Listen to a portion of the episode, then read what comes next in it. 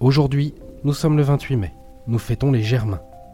Géo vous propose une citation de Confucius. Appliquez-vous à garder en toutes choses le juste milieu.